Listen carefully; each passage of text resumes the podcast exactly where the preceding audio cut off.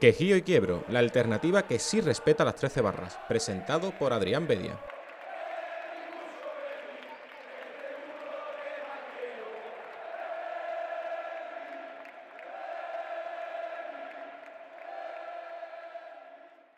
Muy buenas a todos y bienvenidos al podcast de Quejío y Quiebro. Estamos a 22 de diciembre del año 2020, un año que evidentemente no vamos a, olvidar. Y bueno, eh, es el día después de, una junta de accionistas que por el resultado evidentemente no va a pasar a, la historia, pero que, que ha dado bastante de sí. Es cierto que echó a andar o, digamos se despertó, el león se despertó bastante tarde, eh, casi sobre la bocina, con esa irrupción de, el proyecto, alternativa, candidatura, como quieran eh, llamarlo.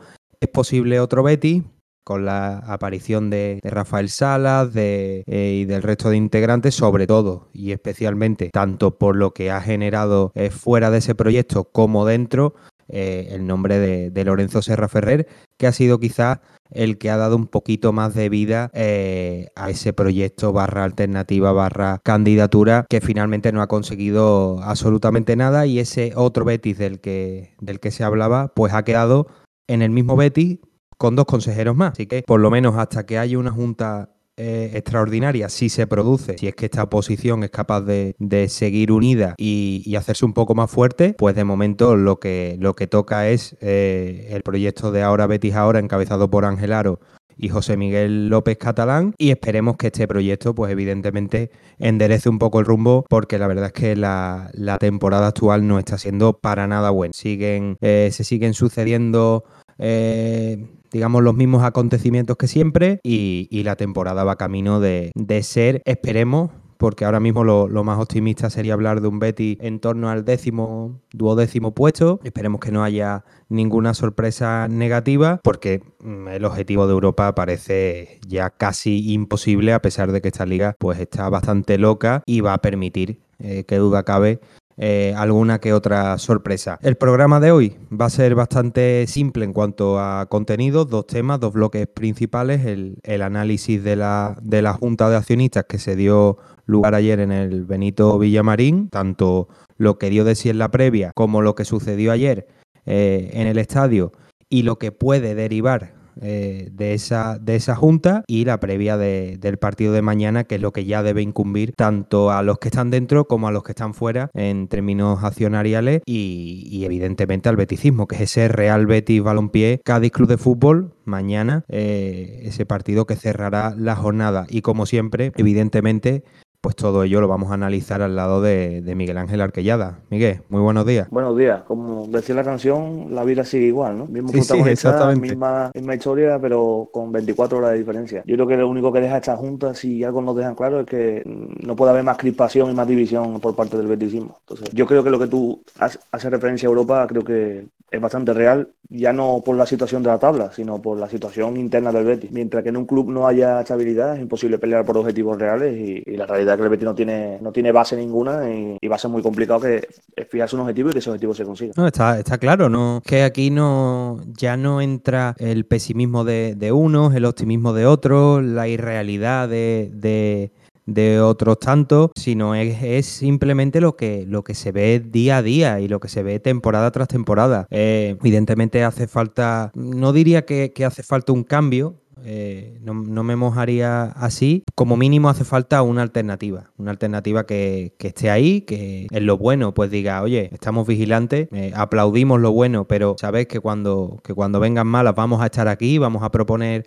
algo alternativo a lo que el accionista se, se pueda agarrar. Pero ahora mismo, Miguel, no, no, no tenemos eso. Parece que sí, pero, realmente el proyecto no, no, no, es, no es tal. Una alternativa realista. No, una alternativa no puede ser la cabeza visible de un de, del ego de muchos béticos o del estandarte de muchos béticos.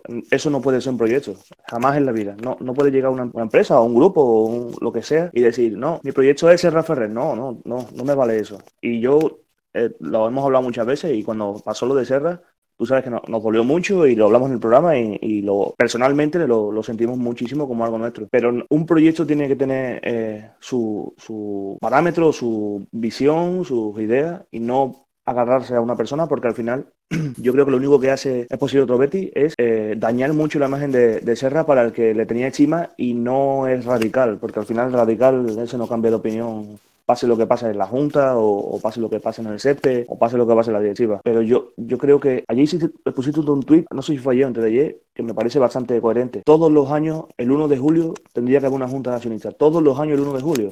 Y si todos los años el 1 de julio puede presentarse una oposición, eso haría que el que esté en el cargo eh, apriete eh, el culo y, siempre tenga que sacar las cosas adelante y siempre tenga que echar días y siempre tenga que tener las orejas tiesas porque no sabe lo que te va a venir enfrente. Entonces, eh, todo, todo bético de bien o todo bético que, quiera el Betis quiere una alternativa, siempre quiere una alternativa, porque creo que tener alternativas te hace, te hace despertar, pero no cualquier alternativa, ni de cualquier forma. No, está claro. sobre el tema de la, de la Junta, cambiarla de fecha, es cierto que lo, lo tuiteé ayer antes de la, de la Junta y hubo usuarios que me, digamos que me corrigieron un poco en ese aspecto, diciéndome que por tema fiscal y por tema contable eh, es imposible. Pero bueno, si no, es, eh, si no es el 1 de julio, tampoco debería de ser en diciembre, Miguel, porque realmente mm, es lo que comento en, en un tuit posterior. Le da un poco, digamos, de colchón al, al poder actual, al poder de turno y, a la alternativa, pues bueno, eh, la alternativa pelea en el caso de que la haya, porque estoy contigo en que la actual es un poco eh, de aquella manera improvisada, muy tarde, eh, con, digamos, con el proyecto de Serra Ferrer, todo lo que se, todo lo que se señala como malo tiene como solución Serra Ferrer y hombre, yo creo que igual que, el bético ya de solera y de, años de carnet o de beticismo, porque no hace falta tener carnet, cuando le, cuando le sueltas eso te dice, oye, que yo llevo ya mucho tiempo viendo el Betis y los personalismos, ya sea cuando se habla de Aro y Catalán, que se está diciendo y ya llevan mucho tiempo en el cargo y evidentemente pues corren el riesgo de que la gente diga, es que esto es lo mismo que antes, aunque estrictamente no lo sea, porque vamos a meternos ahora ya eh, en la Junta, pero lo que yo, lo que vi ayer y lo que he visto anteriormente, cada vez que aparece Lorenzo Serra Ferrer en el Benito Villamarín, yo creo que no, no beneficia ni al propio eh, Lorenzo, esa, digamos, ese baño de masas, ese, eh, esos cánticos, ese o Lorenzo o nadie, yo creo que ni, ni, ni, el Betis se merece eso, no porque Lorenzo Serra Ferrer perdón, sea un, mal profesional, que evidentemente no lo, no lo es, y, es cierto que cada vez que, ha estado en el, en el, club, pues el Betis ha estado más cerca del éxito que, actualmente, por ejemplo, pero, pero ahora vamos a, ir viendo las intervenciones de los distintos accionistas y en cuanto a la oposición eh, se sigue viendo que, que la laguna principal es que no hay un proyecto en el que diga vamos a hacer esto, esto, esto y esto, con Lorenzo Serra Ferrer a la cabeza, pero también con estos profesionales. Parece que eh, Lorenzo Serra Ferrer va a estar en la taquilla, va a estar en la oficina de atención al bético, en eh, cortando el césped, poniendo las líneas de, cal y hombre, yo creo que, el bético se merece, se merece un poquito más. Vamos a empezar ya, Miguel, si te parece, con, con esa junta de, de accionistas. Brevemente el procedimiento que, que hubo ayer.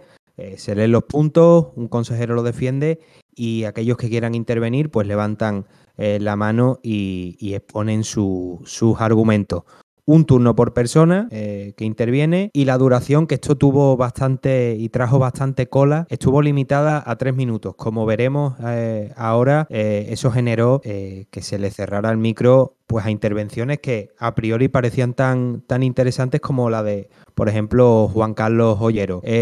no no pudo haber réplicas ni debates entre accionistas. Si uno lo, si uno, digamos, interpelaba a, otro, pues hasta que no le llegara el turno, pues no le respondía, pero no se generaba demasiado debate. Y por último, la representación en, esa junta de accionistas fue de más del 25% eh, del accionariado. Mm, hemos hablado poco antes de, de, la Junta, Miguel, ya hemos dado unas cuantas pinceladas, también la hemos dado hace muchísimos programas, sobre todo eso que comenta es interesante, esa, esa marcha de Lorenzo Serra Ferrer, que muchos siempre nos han, nos han tildado un poco de, afines al poder, de que no criticamos absolutamente nada, y desde aquí eh, tenemos que recalcar que en su momento, cuando Lorenzo Serra Ferrer eh, abandonó el Real Betis, porque no contaban con, con él, la propuesta que se le hizo, pues él la rechazó y no, no hubo digamos, entendimiento, a nosotros no, nos dolió, pero evidentemente ahora el Real Betis tiene un director deportivo bastante interesante, de un currículum bastante potente, pero claro, yo esto lo comento mucho en, en casa porque al final cuando almuerzas o cenas siempre se surgen estos debates, más si tienes béticos en, en, casa, ¿de qué sirve tener un director deportivo de peso si no tiene dinero? Aunque sea poco, pero que tenga algo, es que si no, ¿cómo, cómo vas a poder eh, fichar más allá de, de jugadores libres? Eh, ayer, ayer, antes de ayer, es que no sé, ya con Twitter ando un poco perdido en fecha, eh, ponía un, una persona que X dinero, ¿no? Lo que cobraba Serra y lo que trajo y lo que cobra Cordón y lo que trajo. Y yo decía, vale, ¿y cuánto presupuesto tuvo Serra para fichar? ¿Y cuánto presupuesto tenía Cordón para fichar? Es que aquí no es solo lo que cobra un profesional, sino también la, la libertad o la base que tiene para poder fichar. Es que esto no, no, no solo funciona así. Y estoy un poco de acuerdo contigo, ¿no? Eh, un gran profesional, pero no tiene, no tiene herramientas para trabajar. ¿no? Herramientas en este caso hablamos de dinero porque profesionales alrededor sí tiene. Entonces, eh, si tú traes a un, a un, gran profesional y no le das herramientas suficientes, es como traer un buen entrenador y no intentar adecuar el equipo a él para que pueda competir. Que yo creo que al final, hecho, es lo que se está viendo un poco en el césped. Hay varios jugadores con los que Pellegrini no, no contaba o intentaba no contar y lo está teniendo que hacer porque no tiene más, más obligación que hacerlo, porque no tiene más fondo de, de plantilla, no tiene los jugadores que, que precisa tener para, para poder hacerlo. Entonces al final achacarlo todo a que eh, tenemos un buen profesional pero no sabe fichar, no sabe fichar. Perdona, yo discrepo de eso contigo porque si miras la carrera de Antonio Cordón, me parece que lo ha hecho mucho mejor que, que cualquiera que haya pasado por aquí en los últimos 10, 12 años. Ya fuera aparte, si ponemos un profesional con mucho dinero al cargo, seguramente lo haga mejor, ¿no? Pero claro, tiene que haber dinero por medio. No, está, está claro, está claro y yo creo que, digamos, la llegada de, de, Pellegrini, sobre todo de Antonio Cordón, que es el que se encarga de darle la materia prima al entrenador, se tendría que haber vendido de otra forma.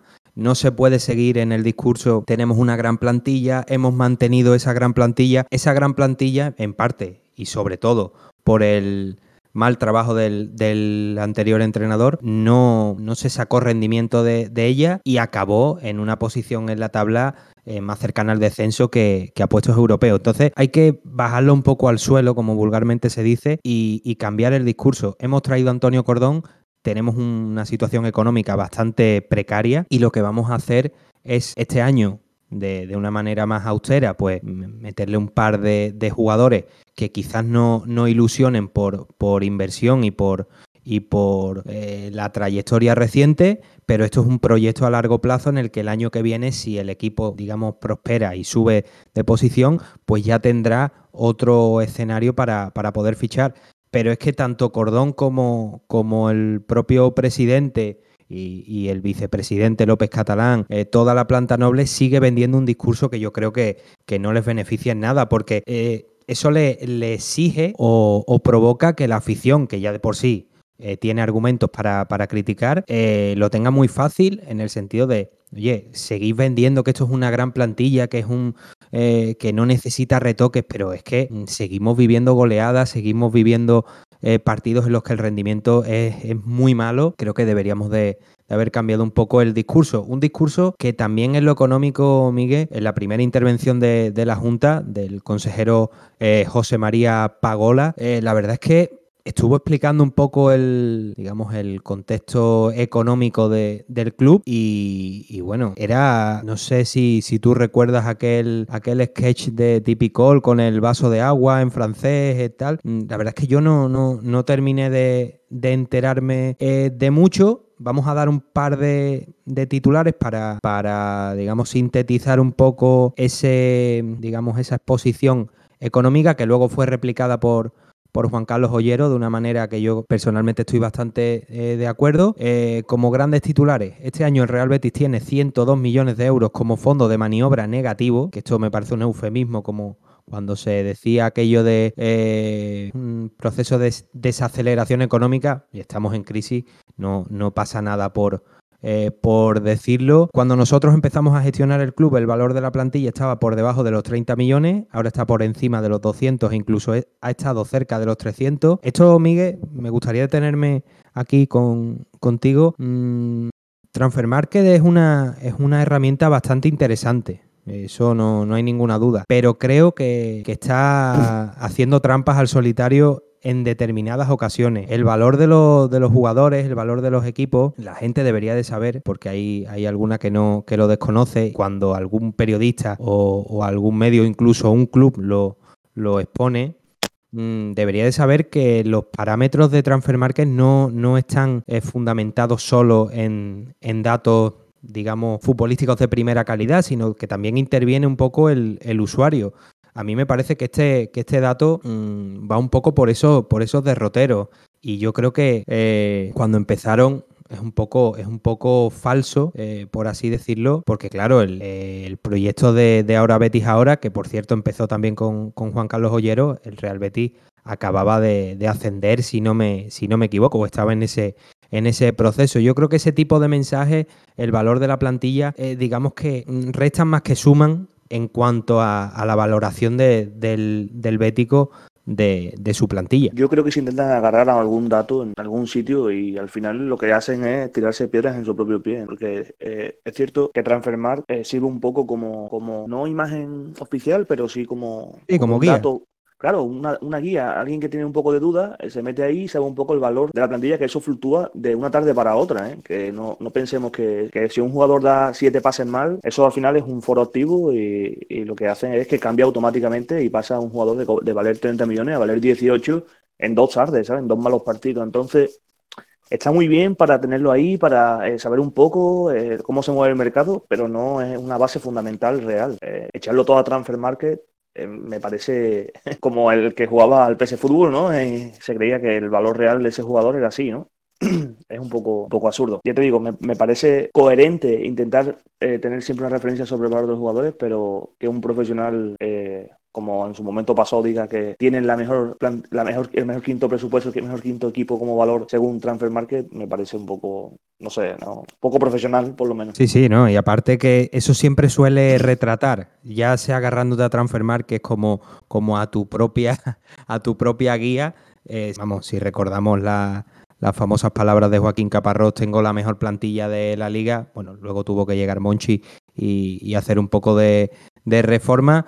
ese tipo de, manifestaciones, como tú dices, suelen salir eh, bastante mal. Terminando un poco con la intervención de, de Pagola, el Real Betis tiene una deuda neta de 80 millones y el ratio de deuda es del 43%. Es una cifra muy razonable. Aquellos que entiendan un poco más de, de economía, pues bueno, eh, a lo mejor discrepan un, poco. Dice que han bajado 10 millones de euros por el COVID-19 y a raíz de toda esta intervención, eh, Juan Carlos Ollero, ex presidente del Real Betis Balompié y accionista del club, pues le replicaba diciendo que, que, han descrito una situación del Betis demasiado dulce y que se pueden explicar las cuentas de una manera más divertida, decía. Sigan el ejemplo de otras sociedades anónimas deportivas que las presentan de una manera más comprensible. Yo me he ahorrado algunas eh, intervenciones que, por cierto, todo lo que dio de sí la Junta de Accionistas, la verdad que, es, de, eh, digno de mención el trabajo de los compañeros de, Onda Bética, que estuvieron al pie del cañón y, la verdad es que para los que analizamos un poco eh, este tipo de, eventos, nos sirve y mucho, así que ya lo hicimos por Twitter, pero aprovechamos para, para dar ese aplauso eh, desde las ondas a, los compañeros. Decía Juan Carlos Ollero eh, que se podían presentar de una manera más divertida, pero que no aprobarle las cuentas al Real Betis sería un daño demasiado grande para la situación en la que está. Seguiremos hablando de, Juan Carlos Ollero porque intervino eh, a, posteriori. También decía que se refugian en el COVID-19, pero hay otros motivos. Miguel, yo no sé qué opinión tienes, tú, pero Juan Carlos Ollero es, digamos, esa persona que está en la oposición, no ha figurado en el proyecto de, posible otro Betty, pero quizás es la opción que más gusta eh, sin radicalismo. No es un tipo que, señale con el dedo y diga tú eres muy malo, eh, tú eh, catalán, que si los folios, que si no sé qué, que si el Big Data, que si tú fichaste a Fekir, eres el director deportivo. Digamos que es un tipo que no se vale de, de ese tipo de tópicos sino que con su trayectoria y sobre todo con el trabajo que hizo la entidad en su momento, en un momento muy difícil, pues la verdad es que se erige como, como uno de esos elementos en la posición que, gustan y que, y que sobre todo son coherentes. Cuando vio que, la cosa no pintaba bien y que no le gustaba lo que había en el, en la planta noble, cogió la maleta, se puso delante de los micros y, digo, y dijo claramente que se iba. A mí me parece un hombre muy inteligente, muy inteligente, eh, por lo menos en lo que al club se refiere, ¿no? Al, Betis en, particular, porque no, no he tenido la suerte de poder tener una conversación con él fuera parte de, todo esto. Entonces, eh, me parece un hombre muy inteligente y que, sabe muy bien eh, qué se cuece en el Betis y, por dónde por dónde entrar o por dónde hacer las cosas. Creo que si una de las cosas que una cosa dejó clara la Junta es que Ollero debe debe de estar cerca del Betis porque le hace mucho bien y sabe perfectamente por dónde tiene que tirar y, por dónde tiene que hacer las cosas. La verdad pero parece que, parece que en ese, digamos, en ese escenario que ahora eh, del que ahora hablaremos, el paso de, bueno, una alternativa, hay que romper con todo, este Betis ya no puede seguir así, a, bueno, con un consejero, eh, pues sigue el mismo Betis, pero hay un consejero nuestro. Eh, yo creo que en ese escenario ahí Juan Carlos Ollero pinta poco, no por nada, sino porque en otro perfil radicalmente opuesto al de Serra Ferrer, mucho menos guerrillero, creo que Juan Carlos Ollero no, no puede cohabitar con Ángel Aro y con, López Catalán. No, puede cohabitar, pero estoy convencido de que va a ser la cabeza visible de algún proyecto que se presente en contra de Aro y Catalán. Seguro, porque creo que representa la parte contraria a, Aro y Catalán. Eh, si hubiese un, un proyecto de peso decente con las cosas bien hechas, creo que si se apoyan en Ollero, eh, van a salir muy beneficiados porque me parece una persona muy inteligente. Y creo que, como bien dicen, no, no apunta a radicalismo ni, ni a extremo, simplemente se ciñe al Betis y a la mejora del Betis y, eso es algo que me gusta. No me gusta cómo viene rodeado, eso sí tengo que decirlo, no me gusta lo que es alrededor de Ollero, pero sí me gusta mucho Ollero. Entonces creo que si en algún momento hay una candidatura seria y se, se apoyan en él, me parece que van a ganar muchos enteros. Pues sí, pues sí, además que, claro, aquí la historia está en, digamos, hacer ese all-star eh, en términos un poco de, NBA, All-Star de, Ego, para conformar una alternativa que, sería interesante. A mí, a mí se me eh, imagino un escenario con Ollero de presidente, eh, Lorenzo Serra Ferrer de director deportivo, luego me gustaría, bueno, Lorenzo Serra Ferrer evidentemente porque es ese elemento que ya veremos ahora en las siguientes intervenciones, que es o Serra o nada. Y claro, si, eh, si llega Serra, evidentemente la figura de Antonio Cordón, tanto por él mismo como, el como por el propio Serra Ferrer, eh, no, no, son dos elementos que puedan eh, coexistir. Pero bueno, estos son escenarios que hacemos nosotros y que los encargados de, de hacerlo realidad pues son, son otras personas. le apagaron el micro a Juan Carlos Ollero, se cedió de los tres minutos. La verdad que, hombre, son formas, no sé qué es lo que pasó realmente, porque no, no, lo pudimos, no lo pudimos ver por ley, no porque el, club no quisiera, pero hombre, hay formas y formas, y no solo porque sea Juan Carlos Ollero, que también se lo hicieron a, otros accionistas, creo que hay otras formas de, de seguir. Siguientes intervenciones, que hay bastantes, Miguel, y tenemos que, que meterle un poquito el turbo. Francisco Melendo dijo y, tuvo respuesta, eh, preguntó sobre el impacto total del COVID-19 este año y qué ha supuesto para el Real Betis no acogerse al ERTE, un ERTE al que se acogieron otros clubes y, por el que no recibieron, por así decirlo, ninguna penalización. Pablo Martín firmó que lo que casi todos pensamos que con resultados bastante mediocres la deuda ha aumentado porque se ha gastado mucho y se ha invertido mal. Eh, brevemente, para seguir con, las siguientes intervenciones. Esto es casi la Biblia, el Evangelio, como suelen decir en, redes. Eh, tienes mucho dinero el año pasado y, lo inviertes mal, por desgracia, porque eh, todo el mundo quería que, que, lo de Borja saliera bien, pero muchos goles tiene que meter este año y, y los venideros para que, para que la inversión se pueda dar por positiva. Cuando tienes tanto dinero y sobre todo un club como el Betis Miguel, quizás, como vulgarmente se dice, deberían de haber puesto eh, huevos en diferentes cestas y no todos en la misma, porque si se te cae eh, la cesta, pues te queda, te queda sin nada. Esto demostró que, siempre hace falta un gran profesional en su sector para que no pase este tipo de cosas, ¿no? Al final se achacó todo a, a Rubi decidió, Catalán decidió, tal decidió, pero la realidad es que no había un profesional en su cargo y, eso al final se, paga con cosas como esta, ¿no? Con malas apuestas, con, con pérdidas de dinero en fichajes que quizás no sean lo mejor para, eh, tu forma de jugar o, tu forma de, ver el fútbol y, es lo que tú dices, ¿no? Eh, hubo dinero, había mucho dinero, se, invirtió muy mal, porque decirlo, decir mal me parece quedarse corto, se invirtió muy mal y por ende eh, este año echas en falta ese dinero que no, supiste aprovechar o que no supiste invertir. Entonces, la situación es mala y es aún peor por culpa de este tipo de cosas, ¿no? Por no, no saber o fichar o invertir o llámalo como quieras, ¿no? Pero la realidad es que en el caso de Borja eh, se invirtió 28 millones cuando a lo mejor eh, si inviertes menos y buscas otras alternativas te, te hubiese sido más rentable. Lo que pasa es que al final esto es fútbol ficción, ¿no? Tú apuestas por Borja, Borja viene a ser un par de temporadas o tres muy buenas y llega aquí y plof, ¿sabes? Es muy difícil de acertar al 100%, pero bueno, hay que intentar tener un poco de fe y que ojalá cuaje y salga las cosas bien y no, tengamos que comer otras palabras, pero la realidad día de hoy es que eso es muy complicado. Pues sí, pues sí, es la realidad, pero claro, cuando estaba bien tirada realmente la de la de Borja, sobre todo porque te confías un poco en la palabra de tu, de tu entrenador, aquel al que fichas, al que le das la, al que pagas la cláusula, y no sale, no sale bien. Siguiente intervención eh, de Gonzalo Pérez. La verdad que Aquí ya se empiezan a suceder en esta parte de la, Junta eh, algunos mensajes que mm, yo que no soy presidente del Real Betis no, no lo voy a no los voy a responder como hizo el propio Angelaro, pero la verdad es que no sé, se espera un poquito más de un poquito más de, nivel. Hay argumentos eh, un poquito no solo elegantes, sino también con cierta, con cierta base. Es cierto que, como accionista puedes decirle a, tanto a Ángel Aro como a López Catalán que se les están acabando las excusas, que son los responsables de, estas cuentas, que, no se cumplieron los objetivos el año pasado, pero sí se obligó al Bético a pagar su abono, que esto es un tema que también eh, habría eh, que, tocar y que ya hemos tocado, eh, sobre la ciudad deportiva, que ahora mismo está en stand-by no solo por, por la pandemia, sino también, evidentemente, por la situación económica. Pero hombre, cuando ya eh, sale con que ni el Carranza habéis conseguido con el mayor presupuesto de la historia eh, del Betty, eh, el año pasado tuvimos las cuentas más grandes de nuestra historia gracias al desestabilizador Lorenzo Serra Ferrer. Es un poco más buscar el, aplauso fácil que lo hubo y hubo momentos en la Junta que casi parecía el Club de la Comedia.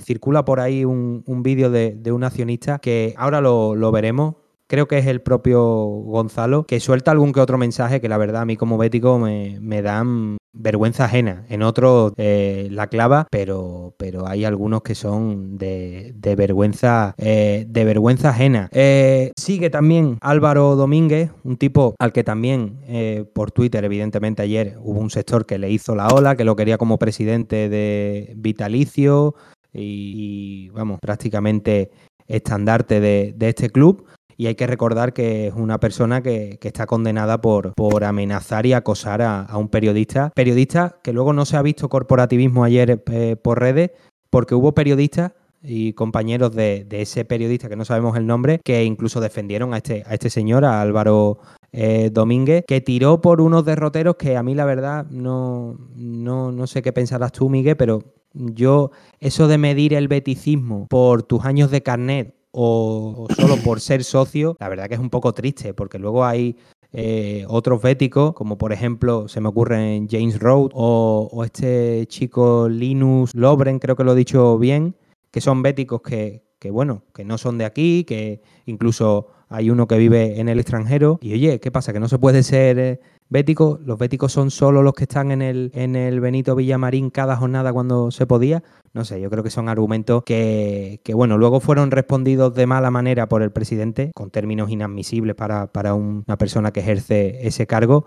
Pero Miguel, eso de, eso es que me suena a lo periano. Tú no eres de, tú no eres bético porque no eres accionista. Tú no eres bético porque no eres socio, hombre. Yo creo que, ya estamos en unos años que hay que subir un poco el nivel, ¿no? Cuando tú y yo empezamos a funcionar juntos al principio, no sé si te acuerdas, eh, hubo una pregunta que fue un poco enfocado por, e, por, hecho, por ese tiro y yo dije que para mí el que enfoca el beticismo en un carnet o en el tiempo en el que tienes ese carnet o has estado en el estadio me parece una catetada, me parece una auténtica catetada. No creo que, al bético se le pueda medir por el tiempo que tiene de carnet o por la, distancia en la que tiene para ir al, estadio, porque el que vive en Barcelona y es bético es menos bético que el que vive en Sevilla, porque puede ir al estadio que tiene que venir cada 15 días de Barcelona al estadio, tiene que, invertir 400, 500 euros quitarse de su casa para tener un carnet para no poder acudir al estadio para ayudar al equipo.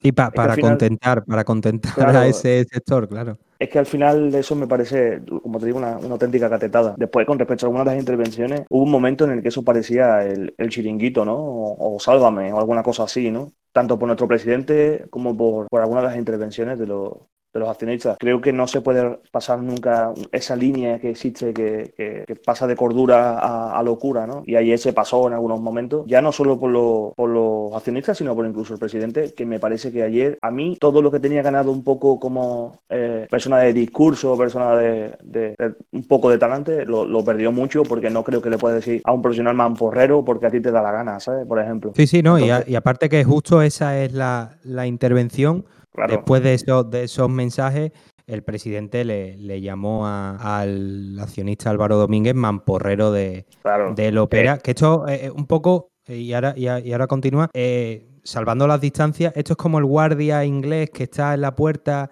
y viene el típico eh, extranjero y le empieza a hacer burlas y, camina igual que él y le hace tal y el guardia se mantiene impasible. El presidente del Real Betis, del Eibar, del equipo que sea, te puede venir un accionista y decirte lo que sea, que ya vendrá seguridad o, el propio moderador de esa junta y a decirle, oiga, se acabó ya de, faltar. Pero hombre, que el presidente se baje al barro y, diga, y diga semejante barbaridad, porque es que eso es una barbaridad. Es que te puede, te puede gustar más o menos que, le diga que no ha sido nunca socio del Betty, que, que lo del Carranza, pero tú tienes que mantener una, una forma.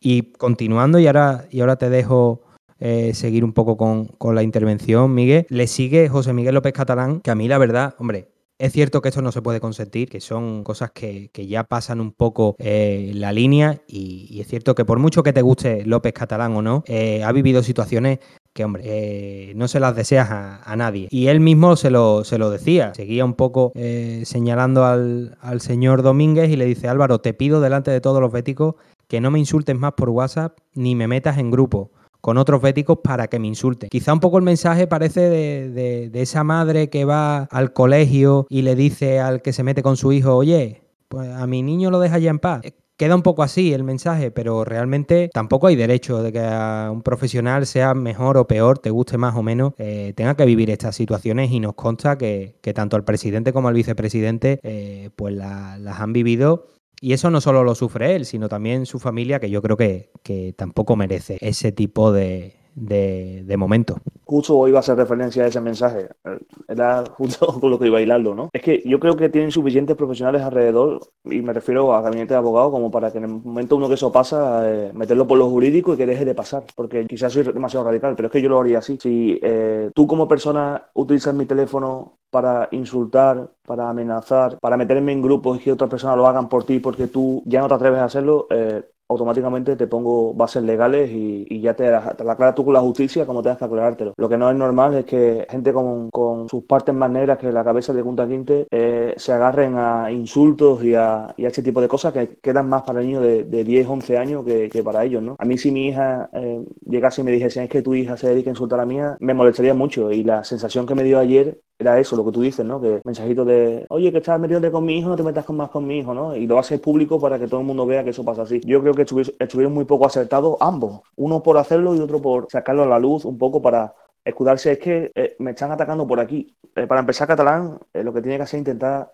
agarrarse un poco más a lo profesional y dejarse de, boberías, que al final creo que de, la, de Ario Catalán el más perjudicado es él por cómo es él porque por suerte tiene la, posibilidad de hablar con los dos y la forma de ser de Catalán hace que todas estas cosas pasen mucho porque invita a ellos. Sin embargo, con, con Aro es más, complicado porque eh, no es tan permisivo, no es tan de fácil acceso en cuanto a boberías como, como Catalán. Y si tanto les molesta que pase estas cosas, que se insulten, que, lo pongan en manos de profesionales y que, y que no lo hagan eh, ver a la luz, porque lo que hacen es quedar en ridículo, bajo mi punto de vista. Pues sí, pues sí, vamos eh, brevemente, porque ya se empezaron a, producir las votaciones. El punto 1 consistía en la aprobación de las cuentas, salió sí con 47.517 votos, el no con 36.354 y 1.202 abstenciones.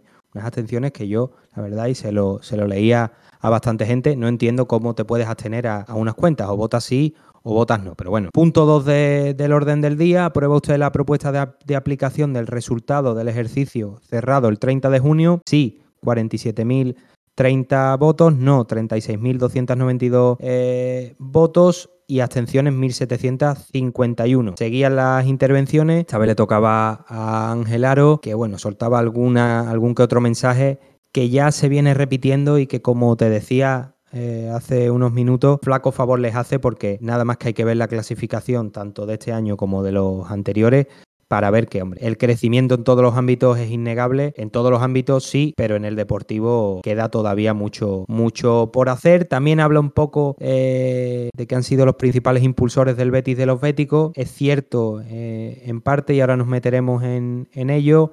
Estamos desarrollando un plan estratégico de scouting y cantera en Betis y sentimiento eh, de pertenencia. Y ya pasaba el turno a José Miguel López Catalán, que decía que el éxito solo se consigue con trabajo, trabajo y trabajo, y que en estos cinco años se ha dejado la piel eh, para el Betis. Y decía una cosa que mm, aquí hay que, hay que por lo menos detenerse un par de minutos. Mi éxito empresarial lo he conseguido siempre delegando en los mejores profesionales. Pues Miguel, mm, el principal problema del Real Betis en los últimos años es que eh, primero han intentado hacerlo ellos solos en lo deportivo, se han equivocado, se han dado un trompazo morrocotudo y después, cuando ya se han dado el golpe, han decidido delegar en una persona. Primero fue Serra Ferrer y ahora posteriormente ha sido Antonio Cordón. ¿Por qué no desde el minuto uno, sea mejor o peor, llámese Miguel Torrecilla, llámese Eduardo Macías, Lorenzo Serra Ferrer, eh, Antonio Cordón?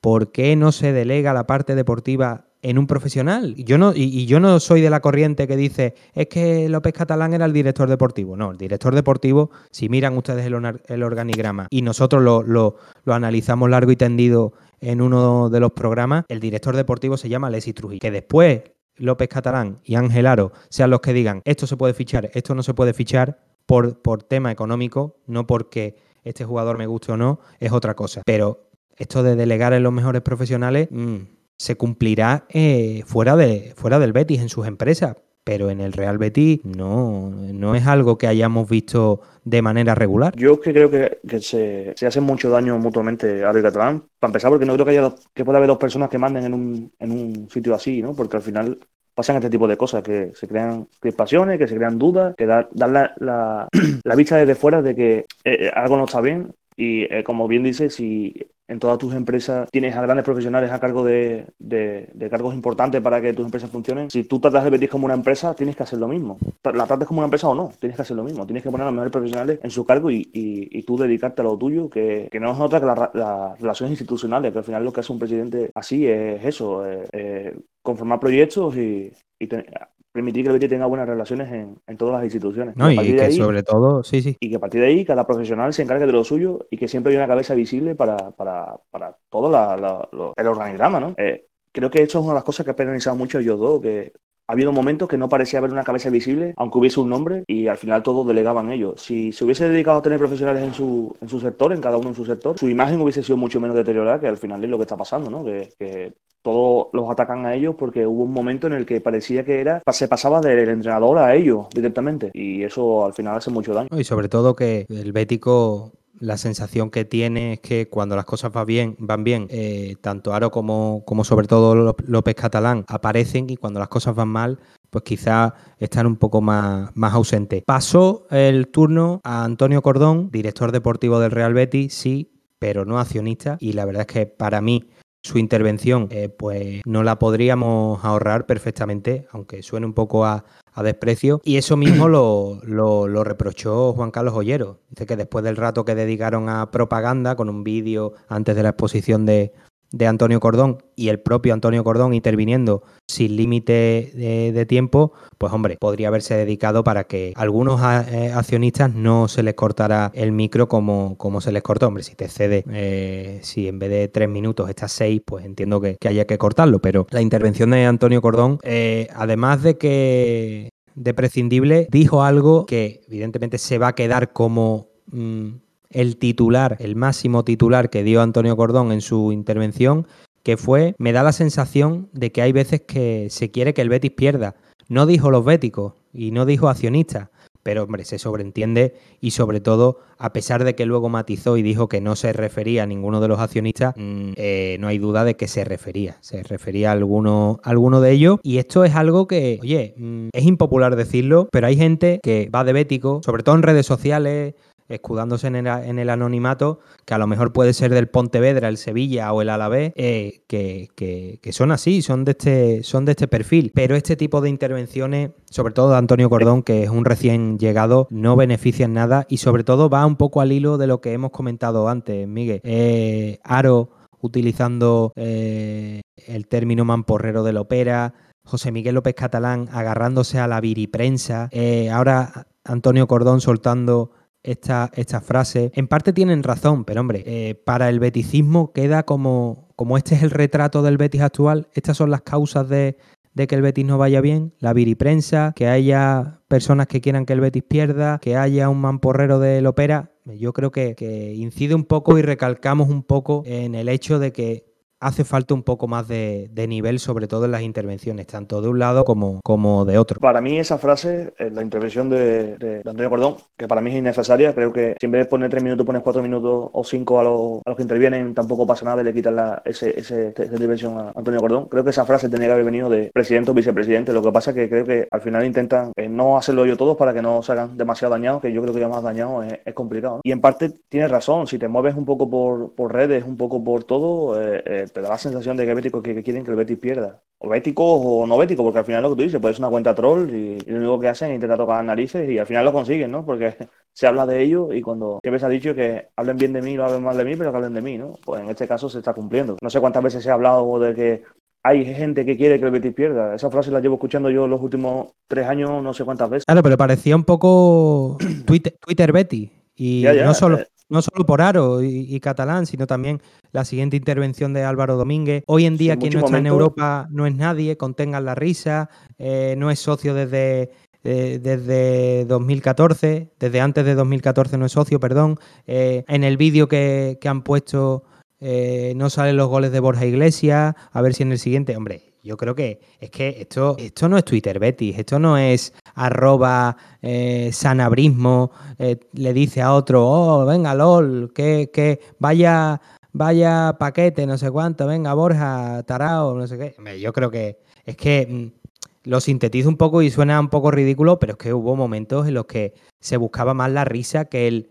¿Esto en qué beneficia al, al, al Betis? Esto en una junta de accionistas, eh, ¿a, qué, ¿a dónde lo quieres llevar? ¿Por qué camino quieres ir? ¿Por el de la risa? ¿Por el de sacar un vídeo en Twitter y ganarte unos retweets? ¿O realmente decirle al presidente esto está mal por esto, por esto, por esto y por esto? Y me gustaría, porque hay accionistas que no tienen peso para, para eh, crear una candidatura. Pero oye, también le puede decir al presidente esto está mal por esto, esto y esto, y a los que están en la oposición me gustaría que hubiera esto, esto, esto y esto para que yo personalmente me sienta... Y lo he dicho muchas veces, eh, al final, yo personalmente no soy ni de Aro Catalán, ni de Serra, ni de Ollero, ni de nadie, yo soy del Betis y quiero que el Betis siempre tenga los mejores profesionales al frente, pero con debates absurdos como los que hubo ayer, me parece que es muy difícil que, que el beneficiado sea el Betis porque no creo que intervenciones así haga que, eso pase, todo lo contrario. ojalá y en algún momento alguien con un poco de luces eh, se rodee de profesionales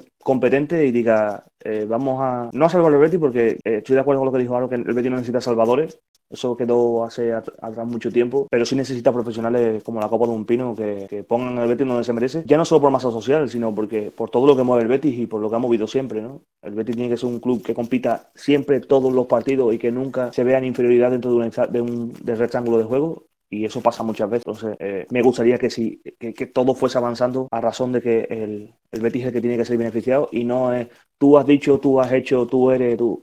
Porque al final es el tú, tú, tú, eso está bien en un niño de 10 años, pero no en, en profesional. Pues sí, luego continuó Rafael Sala digamos, sintetizando un poco para mí eh, las bases del proyecto, alternativa, candidatura, digo, y recalco estos tres, estos tres términos porque durante la previa de la Junta no, no quedó claro eh, exactamente qué es lo que era, es posible otro Betis, pero aquí para mí lo sintetiza bastante bien.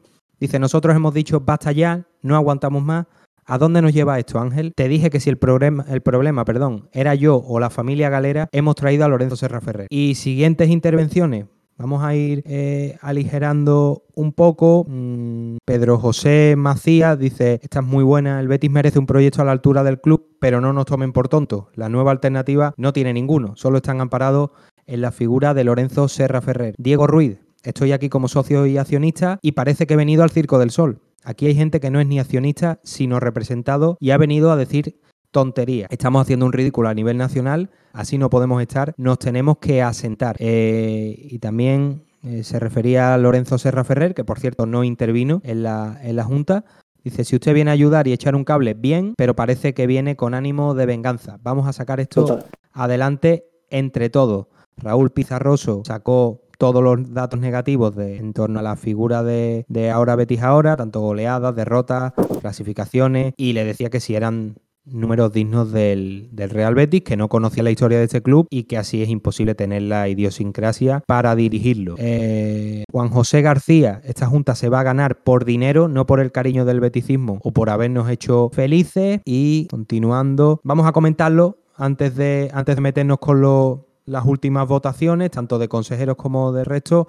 Me gusta mucho esa, esa última, la, de, la, del, la del dinero. Pero claro, es que eso del Betis de los béticos hay que matizarlo. Es el Betis de los béticos que tengan dinero y quieran invertir. Porque mm, tú y yo, yo no sé si tú eres accionista, Miguel, yo no, no, lo soy. Entonces, claro, ahí tienes que, que meter dinero. Y para mí lo, mejor del Betis de los Béticos, contra de lo que se dice, que también lo puse en un, en un tuit, dependiendo del momento de la previa de la Junta, eh, estaba todo muy atado y no se podía conseguir nada. Había un momento que era así, otros que eh, tanto ahora Betis ahora como los que lo apoyaban estaban aterrados porque se les iba a acabar el, el chollo y ahora que han perdido, pues vuelve al mismo discurso de que está todo eh, bien atado. Realmente eh, es difícil derrocar a, ahora Betis ahora por el poder accionarial que tienen, por las acciones indicadas, pero realmente es que tampoco lo han puesto a prueba y le han apretado las tuercas de verdad con un proyecto, con un proyecto serio. Es cierto que se gana por dinero por, por la masa accionarial que tiene, pero mm, ayer, como, como ahora veremos en los resultados, eh, no, no hubo, no hubo rival en la frase eh, el Betis de los béticos, en parte tiene razón. En, antaño las acciones pertenecían a una persona y decidía una persona. Y las atomizaron y permitieron que más personas pudiesen acceder a esas acciones. Lo que no es cierto es que sea del, eh, del pueblo, ¿no? Al final del bético del que tiene dinero, obviamente, del que puede invertir. Y se sabía que si no había un proyecto enfrente, lo que, a lo que se iban a agarrar era a los números. Y en cuanto a números, el Betis ha crecido, guste o no guste. Institucionalmente el Betis ha crecido. Entonces tenemos que olvidar que el bético de a pie es el que lucha por el fútbol y el bético de, acciones es el que lucha porque sus acciones sigan creciendo y en ese aspecto eh, siguen creciendo y es una realidad y no, tienen más que ver que cuando cogieron las acciones valían muy poco y ahora las acciones no, es muy difícil comprar un paquete de acciones importante porque valen muchísimo dinero. Entonces eh, mientras que el Betis siga siga obteniendo beneficios y siga creciendo institucionalmente el bético que tiene acciones y que está ahí en la Junta ese va a seguir votando lo que hay porque le gusta que, se crezca deportivamente. Ahora bien, creo que el día que se presente un proyecto serio, que siga siendo que el Bético gane y que encima haga que el, que el crezca deportivamente, va a tumbar a, ahora Betis ahora porque creo que sus cartuchos los ha quemado hace mucho tiempo y, están a falta de que una alternativa se presente como, como es debido y, los derrote. Pues sí, sí, y además que lo, lo comentaba otro accionista, que a él le gustaba eh, que haya unos medios del club, la ciudad deportiva que, va en camino, todo lo extradeportivo, pero sobre todo le gusta que, su equipo gane. Las votaciones. ¿Aprueba usted la gestión realizada por el órgano de administración durante el ejercicio cerrado el 30 de junio de 2020? Sí, 46.494, no 37.152 y 1.527 abstenciones. Punto 4. ¿Aprueba usted el presupuesto de ingresos y gastos correspondientes al ejercicio económico 2021? Sí, 46.774. No, 34.000, perdón. 358 y 3.941 41 abstenciones. Punto 5, reelección y nombramiento de consejero. Eh, tres de los cinco reelegidos. La solicitud de, de posible otro Betty en la figura de Pablo Martín Pellegrín se llevó a cabo, el nuevo consejero del Real Betis Balompié y, el resto pues salió, salió eh, reelegido. Mm, José Miguel López Catalán, eh, José María Pagola Serra y mm, Ricardo Díaz Andrés. Esos cuatro junto a, Pablo Ruiz conforman esa terna de consejeros que salieron eh, reelegidos todos como, como consejeros del, del, Real Betis Balompié. ¿Da usted autorización para el gravamen, la adquisición o la enajenación de activos esenciales a los efectos de lo dispuesto en el artículo 160F de la Ley de Sociedad de Capital? Sí, 54.464, no, 17.883 y 12.726 abstenciones. Eh, pues intervino Ángel Aro, dice que han dado su parecer a la gestión del club y han reforzado el trabajo realizado y que han contado con un 30% más de apoyo que la alternativa es posible otro Betty. Y después evidentemente invitaba a dejar a un, lado la guerra, el ruido y que se centraran en apoyar al equipo y dice algo que también da eh, deja entrever que desde el club se fijan muchísimo en, Twitter, quizá demasiado y eso a veces puede, puede nublar. Ellos se tienen que centrar en lo, lo suyo. Lo que se diga en redes sociales, pues bueno, cada uno es libre siempre y cuando haya respeto. Dice que el Betis no lo gobiernan los mensajes de Twitter, sino el Consejo de Administración que ha tenido el apoyo de accionistas. Nos hubiéramos ahorrado toda esta división si hubieran actuado con lealtad y beticismo. Los béticos se merecen que presenten proyectos serios y alternativas estudiadas. Dice que, y ya por último, que no se le puede pedir paciencia al, al beticismo, sino confianza. Tenemos dos opciones, la bronca continuada o la, o la unidad. Y hasta ahí, pues, pues acabó una junta de accionistas que tuvo momentos, la verdad que bochornosos por parte de, ambos frentes y, que, bueno, dejó bastante, bastante que desear y que, como decimos, pues bueno, esperemos que sirva un poco para que el actual poder eh, enderece un poco el rumbo, Miguel, porque la verdad es que nos vamos a meter ya directamente en la previa del Real Betis Cádiz. Esto es lo que nos compete. Mm, mañana el Real Betis cierra la jornada 15 de, la primera división y ahora mismo con 14 partidos los ha jugado absolutamente todos. Hay equipos que, tienen dos partidos menos, la mayoría uno, porque solo el Atleti tiene que jugar dos partidos más. Está en la duodécima plaza. Hay equipos como Levante eh, y Elche, Levante sí, Levante y Elche, que te podrían pasar si juegan sus partidos. De hecho, el Elche tiene, tiene dos dos partidos, dos partidos menos. La tabla es la que, la que habla, el balón es el que habla y en lo deportivo, pues no, la cosa no, no va para nada bien. Totalmente, aparte, eh, lejos de, ver un equipo competitivo y un equipo que se marca un objetivo que, aunque lo digan cada boca pequeña, es Europa y, creo que eso es una, una obviedad. Eh, no compite y mientras que un equipo no compite es muy difícil ser optimista con respecto al resto, ¿no? Vemos al, al equipo eh, jornada tras jornada, yo no sé tú, pero yo intento ver todos los partidos y, y, al final te da la sensación de que es un equipo que no, que no compite, que no... El otro día dijo Axel Torres, que no es mucho de mi devoción, eh, que es que el problema de Chevetti es eso, la falta de, rigor defensivo y, que lo que tiene no, no da para más defensivamente y creo que no puede estar más de acuerdo. Un equipo que, que flaquea muchísimo y que, y que no deja de ser el equipo más goleado temporada tras temporada. Vamos con, lo, con algunas preguntas. Nos hemos recibido bastante pocas, pero evidentemente las vamos a, contestar.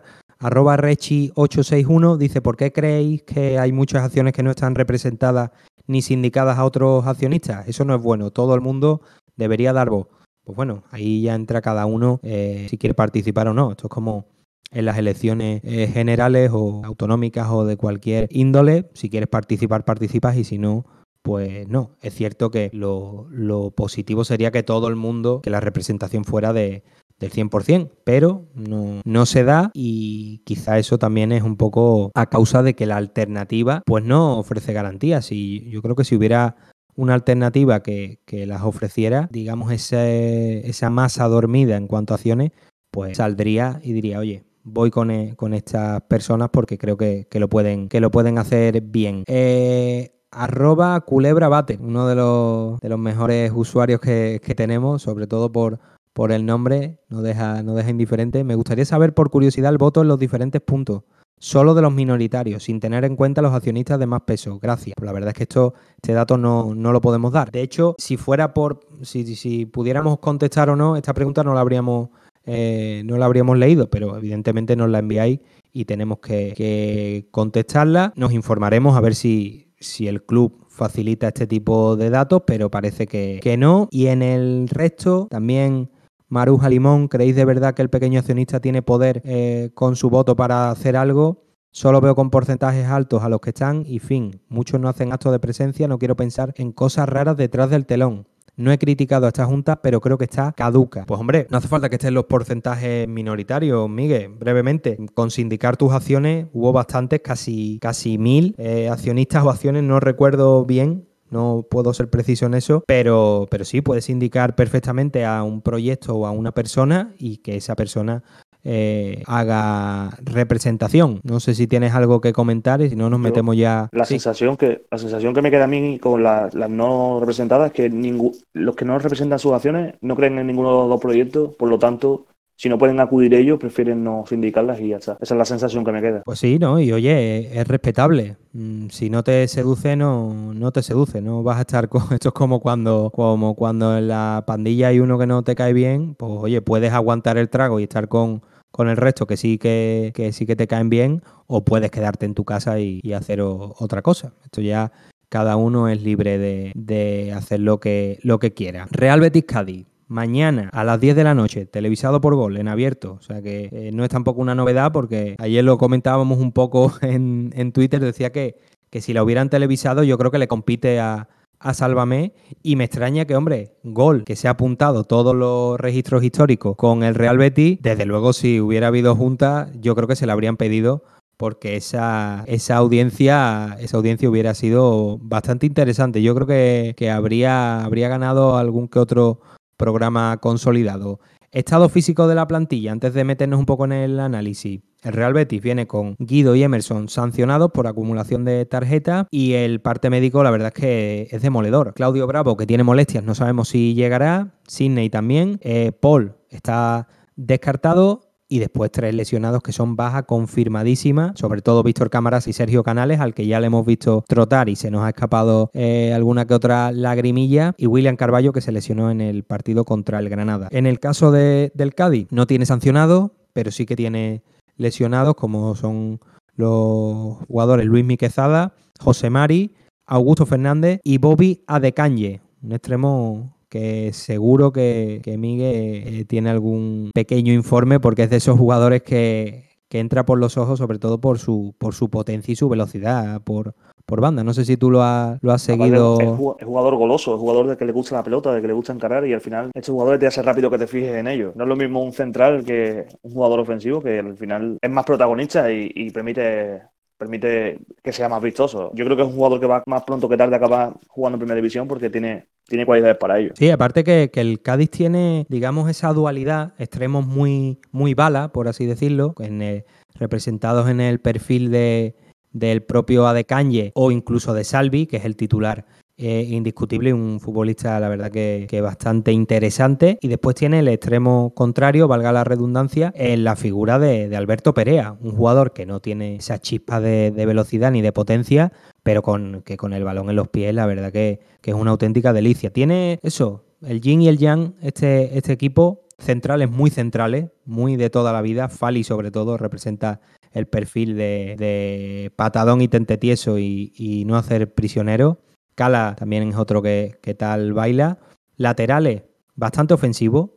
Uno de ellos lo conocemos bastante bien eh, en la Avenida de Italia, como es Iza Carcelén, lateral que, militó en la cantera del Real Betis y que, hombre, no le habría venido mal al, club para, para, suplir a Antonio Barragán. Montoya, la verdad que es un buen suplente, pero a mí Iza es un futbolista que siempre me gustó, siempre me gustó y que, oye, hasta llegar a primera división se lo ha currado. ¿eh? Estuvo en el Zaragoza, si mal no recuerdo, no sé si en algún otro equipo, y acabó eh, en el Cádiz. Pacha Espino, otro jugador de, garra muy, muy argentino, y después jugadores técnicos como, como Alberto Perea, Alex Fernández, y arriba eh, el incombustible Álvaro Negredo, que, bueno, por, hacer ese repaso un poco al once, al once titular, porque estoy nombrando los jugadores que son más, más titulares. Johnson, un desconocido de la eh, que militaba en la Liga Turca, pues se ha sentado y ha caído eh, de pie. Y un portero, Miguel, Hablamos poco de porteros, tú y yo, en los programas, pero a mí Jeremías Ledesma es un portero que no, no, no me entra por los ojos. ¿eh? Me parece el loco Gatti del siglo XXI. ¿Hay alguna...? me recuerda mucho, sí, sí.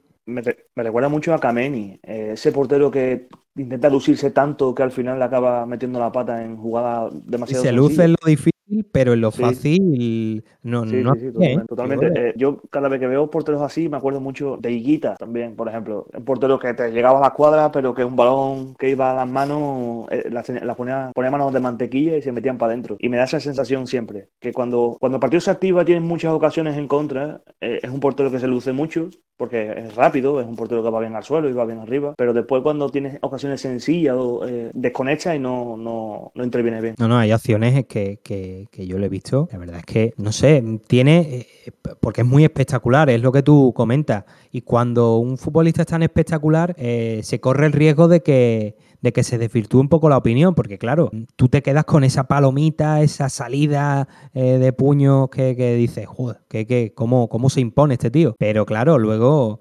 llegan las cantadas y dices, pero este portero no era el que, el que salía en el mano a mano y hacía una palomita a mano cambiada en el 97.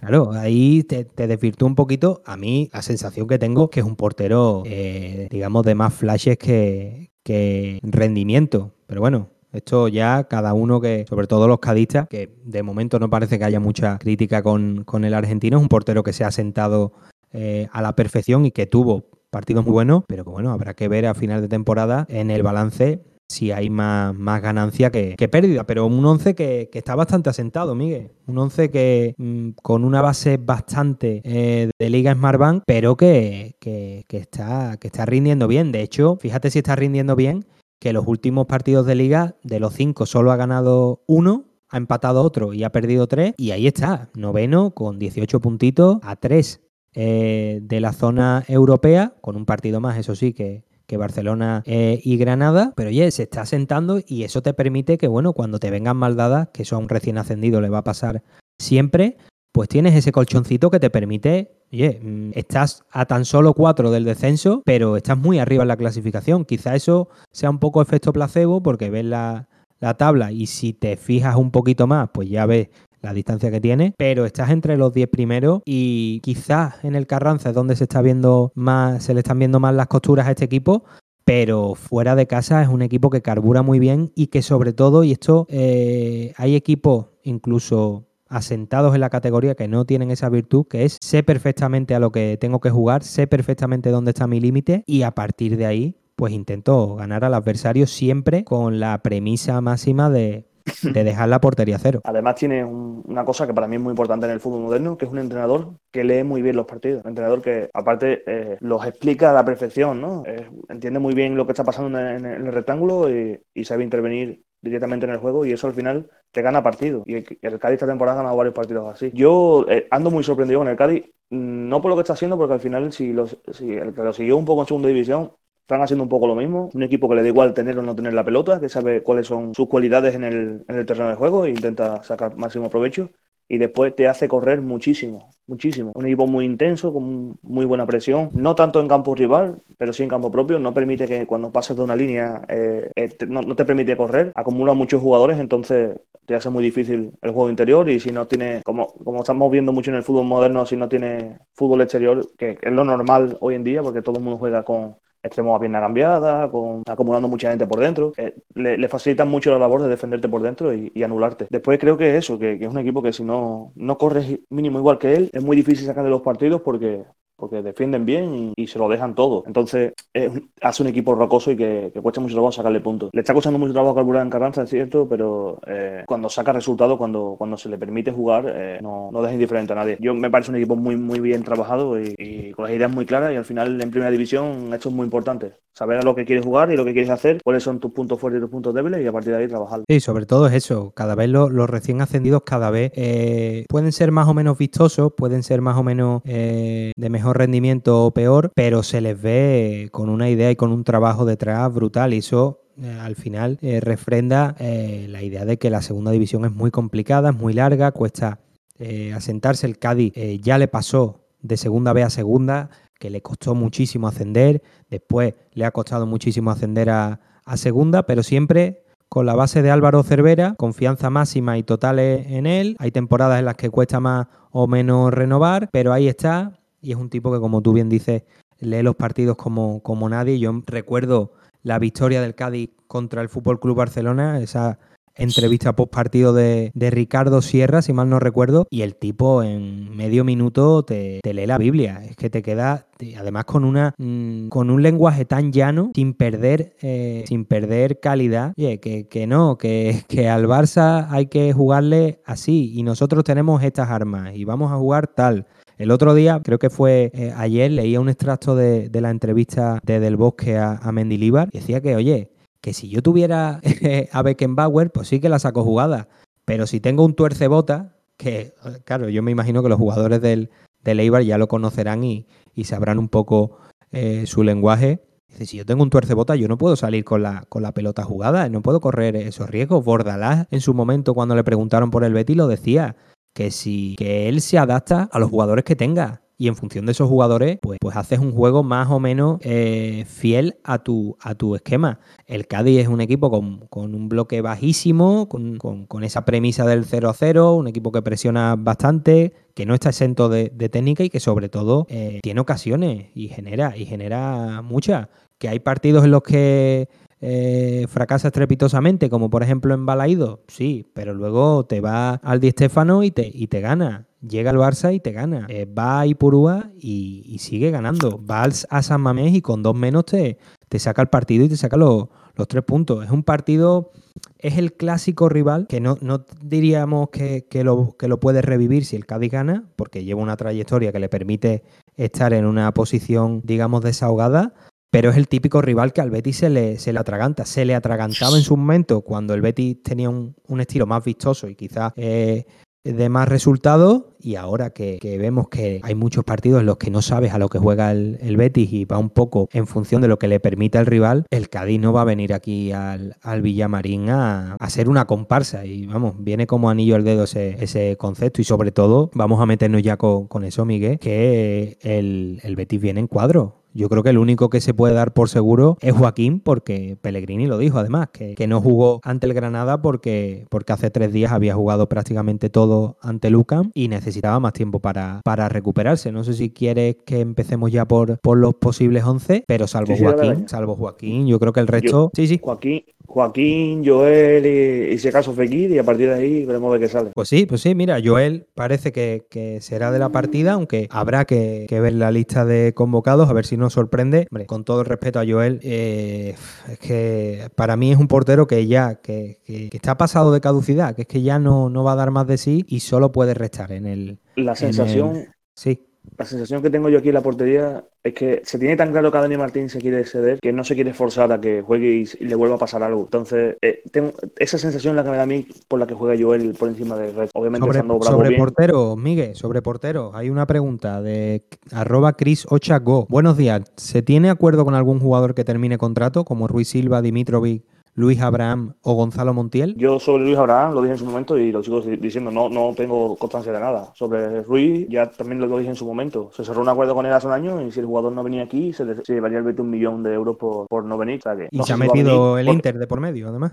claro, y, bueno, yo supongo que el Inter si paga un jugador así se puede permitir el lujo de decirle, oye, el millón de euros que tienes de penalización te lo pago yo. Si es así, poco podemos hacer nosotros, es que no, no hay más se cerró un acuerdo con él, a partir de ahí él decide si rompe o no rompe el acuerdo. No, es que no, no hay más ahí. Entonces, bueno, hay que esperar un poco. Yo la sensación que me da es que, es que se va a intentar eh, respetar el acuerdo, incluso si hay que subirle un poco eh, salario o tiempo, se le subirá, pero todo apunta a que Ruiz Silva puede ser el portero de la temporada que viene. Ahora bien, es lo que tú dices, se mete el Inter, el Inter tiene muchísimo más poder que el Betis y creo que no estoy diciendo tampoco ninguna... ninguna no, y el proyecto sobre todo, jugar en Europa. Y, y, si viene el Inter y dice al jugador, oye, que vamos a jugar Champions, que vamos a jugar, pues igual le renta más. Ya veremos qué pasa. También os digo eso, que si se va, no viene al Betis, el Betis recibe un millón de euros y entonces recibe un millón de euros por un jugador que en ningún momento ha vestido las 13 barras. Me parece una operación bastante buena. Pues sí, pues sí, la verdad es que la verdad es que sí y que podría ser interesante para no, no, vamos a vender la, burra, el verano que viene el Betis no va a tener eh, dinero es puerta. Y habrá que ver a Antonio Cordón en ese mercado en el que Serra Ferrer hizo maravilla, se trajo a Paul López y a Sergio Canales libre. A ver qué puede hacer Antonio Cordón con esos jugadores que a partir del 1 de enero pueden negociar eh, con cualquier club y, venir a, a coste me Da, me da la sensación de que el mercado que viene se va a mover mucho por ahí, por el jugador libre. Sobre todo por en, del séptimo al, al, duodécimo. Eh, vamos un, un, baile mucho de jugadores libres porque todos estamos en una situación de crisis y, hay que fichar y la forma de, más económica de fichar es a coste, a coste cero que no es coste cero, obviamente, ¿no? no, no, claro, claro. Claro, que muchas veces decimos coste cero y parece que el jugador viene aquí y no va a cobrar ni se lleva prima de traspaso. sí. Un bocadillo. Mucho menos, ¿sabes? Sí, sí. Hay, hay jugadores que han cobrado más en prima de traspaso que lo que el club se iba a llevar por, por su fichaje, ¿sabes? Entonces, bueno. Bueno, lo de Rabiot por el, por el Real Betis, claro, que, informamos, la prima de traspaso era astronómica. Brutal. Era brutal, era un fichaje, era un fichaje de, a coste de 20 millones prácticamente. Que por cierto, hablando de, hablando de fichaje, oye, Serra Ferrer mm, quizá eh, no ha estado muy fino en esa alternativa, porque no sé si, no, no, no voy a decir que lo han usado, porque él también querría formar parte, pero en una de las entrevistas, la verdad que no, no que no, nos validó, nos hizo ese doble check azul del, del WhatsApp. Sí, lo de Roberto Martínez, ¿no? Sí, sí, lo de Roberto Martínez y lo de Pellegrini, que, bueno, nos llamaban locos, pero bueno, pues mira, pues no, no somos dos veces estuvo en Mónaco. dos veces estuvo en Mónaco, dos veces estuvo en Mónaco buscando a Roberto Martínez. O sea que yo sabemos lo que hablamos cuando lo decimos. Entonces a partir de ahí, que cada uno piense lo que quiera. Sí, sí, nos dijeron, y cuando sacamos lo de lo de es posible otro Betty, nos dijeron, porque claro, yo lo publiqué, lo pusimos en, en Quejío y Quiebro, y un periodista, bueno, Pepe Lía, nos llamó que no éramos un medio serio.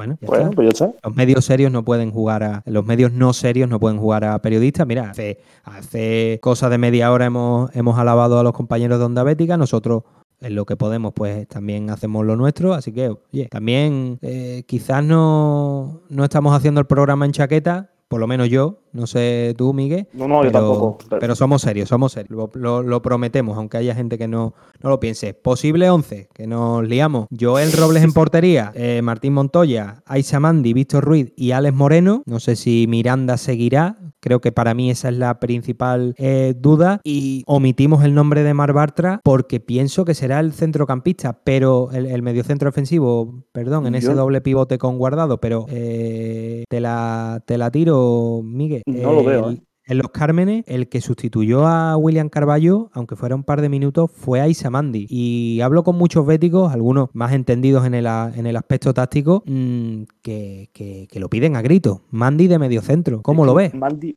Mandi de medio centro tiene mucha más calidad en el pie que Bartra, sobre todo mucha más movilidad. Entonces lo veo más viable al Mandi medio centro que a, Bartra. Es que ya lo hablamos en algún momento. Creo que el, defensa central más versátil que tiene el Betty es, es Mandi. Eh, puede ser lateral derecho o puede ser medio centro. Es más, son posiciones que, que, conoce. Es un jugador que le gusta mucho el balón en el pie y que cuando, cuando más se ha revalorizado ha sido cuando, cuando ha habido un entrenador que le ha dado el balón en el pie. Entonces, eh, creo que, puede ir un poco los tiros por ahí. Pues a ver si, si esa es la, apuesta. Yo, principal, personalmente, perdón, yo apostaría por, por Mandy. Al principio no lo, no lo veía, pero como te digo, comentándolo un poco con, con compañeros, lo decían, oye, Mandy de medio centro defensivo, pues mira, podría ser esta la, prueba con Mandy en el centro del campo, Andrés Guardado que parece fijo, salvo que esos problemas eh, estomacales, si mal no recuerdo, pues eh, le den un poco más de, faena, va a ser el, compañero en el doble pivote y arriba con Joaquín como, como fijo, todo apunta a que serán Aitor Ruibal Borja Iglesias y Fekir. Ojo con, con Fekir, cuatro tarjetas amarillas y bueno, todavía queda el Levante. Vamos a consultar el calendario, pero si no me equivoco, antes del derby del 2 de enero todavía resta un partido que es con el, con el Levante. Eh, hay, que, hay que ir mirando ya ese tema de cartulinas, Miguel, porque son cuatro tarjetas amarillas y hay futbolistas como, como Guido y, como Emerson que cumplen ciclo y van a estar seguros, salvo que lo expulsen, contra el Sevilla Fútbol Club y con Fekir eh, habría, que, habría que ver eh, ese aspecto, sobre todo porque es un futbolista muy tarjeteado, un futbolista al que le dan muchos palos pero que sobre todo en esas jugadas en las que bracea eh, se lleva muchas amonestaciones. Sí, aparte tiene que tener mucho cuidado porque como tú dices, es muy fácil sacar una amarilla a Fekir, entonces eh, perderlo para el derby sería un poco trágico, por así decirlo, porque perderías tu mayor valor junto con Canales, ¿no? Que dudo mucho que llegue, aunque decía Pellegrini que le quedan un par de semanas, es posible que se, le proteja mucho para que intente llegar al derby, veremos a ver por dónde sale. ¿Tú recuerdas ese programa...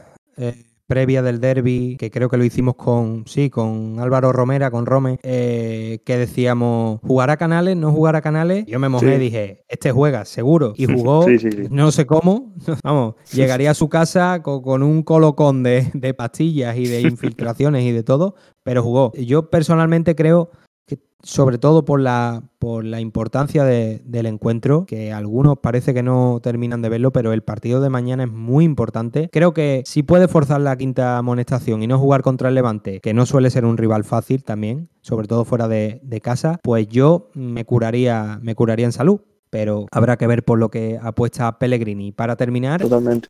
El 11 de, del Cádiz, con Jeremías Ledesma en portería. Defensa con Iza y Pacho Espino en los laterales. Cala y Fali, que parece el que más dudas ofrece. No sabemos si jugará Fali o Pedro Alcalá. Ojo con, con Alcalá, balón parado, porque es un defensa central muy pero que muy potente, también Cala, pero sobre todo Pedro Alcalá. En el centro del campo parece que se consolida ese doble pivote con Johnson y, y Alex Fernández. Alex Fernández que para los que lo tengan en, en un fantasy, verlo en el doble pivote la verdad que es un sacrilegio. No sé si se ha notado que, lo tengo yo, pero, pero es, un, es, un, sacrilegio. Y arriba, pues Salvi y Alberto Perea en los costados, con Negredo y Choco Lozano arriba. Una apuesta por dos delanteros que le salió muy bien en el Alfredo Di Stéfano y que esperemos que le salga eh, radicalmente opuesta eh, mañana en el Benito Villamarín. Hoy, por cierto, juega el Real Betis Féminas en casa del Español, un Real Betis Féminas que la verdad es que no, no está firmando para nada una buena temporada, decir que lo estamos cubriendo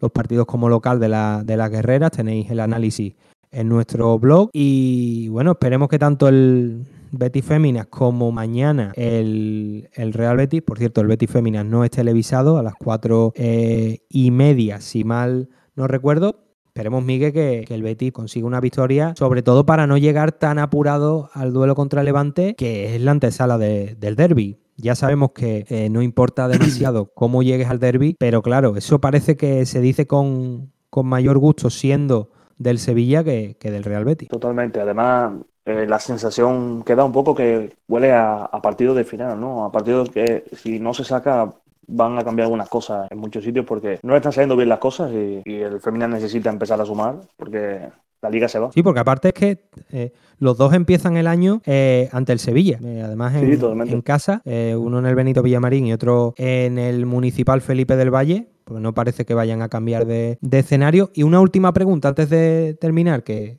que nos la dejábamos, arroba don Patricio8, comentar que no tengo ninguna confianza en este equipo, en que este equipo, perdón, pueda mantener una regularidad que le lleve a Europa, porque está mal diseñado como se está viendo. Mi única esperanza es pasar un año tranquilo, poder recuperar parte de las malas inversiones con ventas y reconstruir el equipo. ¿Qué pensáis? Pues bueno, no nos vamos a detener eh, específicamente en la pregunta, pero ya lo ya lo hemos dicho. Mm, Europa la vemos lejanísima. Yo ya en su momento dije que para mí el tope y el techo de este equipo era el décimo puesto y de ahí para abajo y tú, Miguel, pues más de lo mismo. Mm, Europa es ahora mismo ciencia ficción. No porque no se pueda competir, porque si tú miras la tabla, Europa está a dos partidos. Es por la sensación que transmite el, equipo en el, verde. No veo un equipo que, sea capaz de, coger una racha de tres partidos ganando, porque al final esas son las rachas que te meten en Europa. No el ganar un partido o perder otro. Eh, empatar dos partidos, ¿no? Al final lo que te mete en Europa son ser capaz de sumar un par de rachas o tres buenas, de ganar tres, cuatro partidos, eh, que cada vez que salgas al campo eh, compitas y, y, sea difícil saber si es un partido en el que se puede perder o no. Entonces, esto ahora mismo el Betis no lo transmite. Y tú ves otros equipos que luchan por Europa, vamos de Granada, eh, Villarreal, Real Sociedad, y aunque suman partidos perdidos, de buena primera te suman una racha de tres y, se mete otra vez de lleno y te sacan otra vez seis puntos de ventaja y, te rompen eso. Y eso fíjate el Celta, fíjate el Celta, es que el Celta con el Chacho Gudet, cuatro victorias seguidas y, ya está ahí arriba. Es que si te pones a nombrar, eh, ahora mismo por clasificación, Atlético de Madrid, Real Madrid, Fútbol Club Barcelona, que estará ahí seguro, eh, Villarreal, Sevilla, Real Sociedad, ahí ya van seis y esas son las seis plazas de Europa porque este año no, no, no hay más. Creo, creo que en algún momento va a haber que, mirar hacia abajo y, sacar algo de la cantera para, la defensa, porque no creo que los problemas defensivos del Betis lo mejor, lo mejor es lo que hay ahora mismo en, la primera plantilla. No hablo de Pellegrini, no hablo de ese trabajo, sino es que él mismo lo ha dicho en un par de ocasiones o tres, que hay una falta de concentración a veces que, es muy difícil de corregir. Entonces creo que en algún momento, si queremos que el equipo sea deje de ser menos goleado, va a haber que mirar para la cantera e intentar sacar por ahí algún jugador que creo que puede darle un poquito más de solidez. Ya sabemos que, segunda B y primera división son dos tierras totalmente distintas, pero no creo que ni que la solución la traiga al mercado, porque para ir al mercado va a haber que vender. Entonces yo creo que el mercado de invierno del Betty eh, va a pasar desapercibido y, y creo que el posible arreglo o la posible solución puede pasar por la cantera. Sí, la verdad que sobre todo por los que no están, a mí hecho, hecho en falta, aunque claro, luego te, paras a pensar y, en punta de ataque juegan siempre los mismos, pero echo más de menos, echo de menos eh, ver más a Juanmi y sobre todo en ese contexto eh, no entiendo para nada eh, que se haya que se haya dejado ir a Edgar. Es que mm, la verdad, sin desmerecer a Víctor Ruiz, sin faltarle el respeto, que no entiendo. ya no me parece mejor que Fedal y, oye, si vas a sacar dinero por Fedal, perfecto. Pero dejar ir a, Edgar, que me parece como mínimo igual que, que Víctor Ruiz, pues bueno, no, no lo entiendo. sobre Robert, pues mira, ahí sí que podemos discrepar un poco más, porque al final Robert tiene mucha competencia y, del Robert de ahora, que todavía le queda muchísimo esta temporada, al que, al que estaba en el Betis Deportivo ha habido un salto grande y en el primer equipo hay competencia. Pero Edgar, no sé, la verdad, no, no, no entiendo por qué, porque se dejó ir a un futbolista que incluso con Rubi, fíjate, para ser de lo mejor eh, de la etapa de Rubi, ya has tenido que hacer, porque el rendimiento fue, fue bastante malo. También yo creo que un poco se ha fichado para la cantera con bichas al primer equipo. Entonces, yo no quitaría bichas a, a Fran, a Quique, a Banda Ogo, no los quitaría mucho de vista porque creo que pueden ser jugadores que acaben apareciendo en el primer equipo más pronto que tarde. Después, pinta, pinta convocado, Banda ¿eh? Claro, y yo quiero aclarar una cosilla, si me lo permite, porque hay personas que creo que están un poco confundidas con, con Luis o con, con David Ramos. Son jugadores que ya superan X edad y a partir de X años, si no puedes alternar primer equipo y segundo equipo, si debutas con el primer equipo, ya no puedes volver al filial. Entonces, los casos de Luis y David Ramos, por ejemplo, son así. Si, si llegan a debutar con el primer equipo, ya no pueden volver para atrás. Entonces, creo que con ese tipo de jugadores se va, se va a tener que estar muy seguro de que pueden alzar el primer equipo para poder sacarlo, porque ya una vez que pasen, se acabó, ya no vuelven atrás. pues Mucha gente que esto le confunde. Sí, sí, sí. Es interesante ese dato. Pues, y además yo eh, de eso lo hablaba con, con Ignacio Abad, compañero, y además que, que hemos hablado más de una vez los tres juntos. Y porque cuando vi esos fichajes digo, oye, pero no, no tenían que ser como máximo hasta 24 años y me comentó eso mismo, me dijo, no, no, se pueden fichar este tipo de jugadores, pero claro, cuando saltan al primer equipo es lo que le pasó a, Loren. Mm, claro. se tienen apostó ciegamente por él porque una vez que promocionan ya no pueden volver atrás. Y entonces, claro. la faena que le haces al futbolista decir, apuesto por ti, pero luego no te meto, claro. Eh, a, es como, a, partir de los 24 años funciona así, funciona como tú dices. Una vez que saltas, se acabó, no, no hay vuelta atrás. Y así hay varios jugadores. De hecho, eh, una, creo que uno de los mejores planteamientos que ha hecho Miguel Calzado en, el filial es, eh, llegó una categoría, eh, tercera división, por ejemplo, que fue cuando empezó a hacer esto, picho a tres jugadores de la categoría, más allá de lo que me, me dé los juveniles en ese caso, que es el que me provee directamente. Yo siempre te lo dije, Miguel, que, que en cada línea tienes que tener un, digamos, el cabecilla, eh, el jefe, el jefe que, digamos, lidere y también enseñe y haga mejorar al resto de jugadores. Claro, claro, totalmente. El, oficio, al final el ficha es oficio para, la categoría, porque si te, si te traes un central, tú estás en tercera división, te traes un central de tercera división, te da como mínimo la garantía de que conoce cómo funciona la categoría. Te vas al medio y pasa lo mismo. Entonces, cuando el Betty empieza a remontar en tercera división, es gracias a los fichajes de David Ramos y de Luis, porque conoce muy bien la categoría, porque eh, sabe que se cuece ahí, y a partir de ahí, porque bueno, Luis es muy bueno y David Ramos a mí me parece un jugador extraordinario. Aparte de que me parece que, se sacrifica muchísimo, y que, que lo ponga donde ponga rinde, me, parece nuestro propio Milner, ¿no? Eh, ese jugador que lo pones de lateral y funciona, lo pones de medio funciona, si lo pones de central también te funciona, y si lo pones de portero te hace alguna parada seguro. Sí, sí, fíjate que, fíjate que, que le, le, pasaba un poco al Betis Deportivo del año pasado como, como al Betis actual, salvando un poco las distancias y los objetivos. Era un equipo eh, más vistoso y más prometedor, evidentemente, por resultados que el Betis, pero cuyo principal defecto era ese, que se le iban muchos partidos porque no terminaba de cerrarlo y porque ofrecía unas debilidades defensivas brutales. Y ahí Miguel Calzado, que ayer se nos olvidó comentarlo, el mismo que, la tiró con bala con Borja Iglesias, también hablaba un poco de Miguel Calzado del que no sabía ni, ni el nombre y criticaba un poco que fuera sevillista. Mira, yo sinceramente el trabajo que se está haciendo en la cantera a mí me parece bastante bueno. No solo porque el Betis, porque el Betis Deportivo está en segunda vez, que yo no soy del filial cuanto más alto mejor, sino cuantos más jugadores eh, surta al primer equipo eh, mejor. Pero oye, el trabajo no se le puede desmerecer y ya quisiéramos en el primer equipo tener el rendimiento que, se está obteniendo en la cantera. Bajo mi humilde punto de vista, es lo que pienso. Me parece que, que como director de cantera los hay muy poco mejores.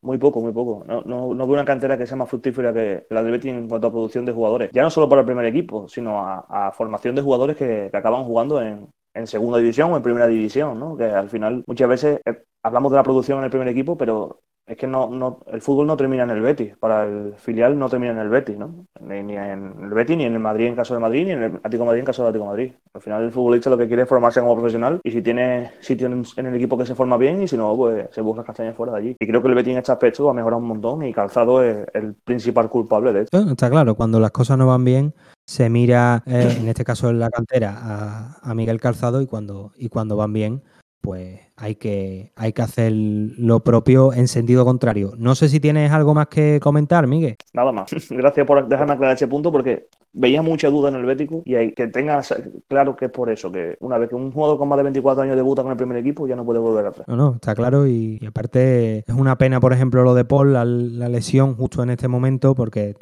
podría haber tenido minutos ante Lucan, pero hay más jugadores que están que están pidiendo paso y otros que incluso ya están en dinámica de primer equipo, como es el caso de, de Rodri, que mm, para nada está desentonando en este equipo y sobre todo está siendo un, digamos, un poco de, aire para este Betis sin canales que, tanta falta le hace y que esperemos que esté para, para el derby porque antes, oye, Superman no, no es. A veces lo ha parecido, pero, pero no lo es. Pues nada, Miguel, no sé, tenemos planeado hacer un, programa antes de, final de, año, pero si no, oye, despedirte y desearte una feliz Navidad, un feliz año a 22 de diciembre. Esto lo odio, pero claro, cuando hacemos programa no queda, no, no queda otra. Claro, al final tenemos que andar un poco con los tiempos porque no sabemos cuándo será lo siguiente. Nada, muchas gracias y lo mismo te deseo para ti. si no hablamos ante una buena entrada de año para ti y para todos los que nos escuchen y a partir de ahí, pues que vaya viniendo como vaya pudiendo. ¿Te apetece volver a escuchar alguno de nuestros programas? ¿Eres de los que por falta de tiempo los disfrutas por partes? Disfruta de Quejío y Quiebro cuando y donde quieras gracias a nuestro podcast. Entra en anchor.fm barra Quejío y Quiebro y suscríbete.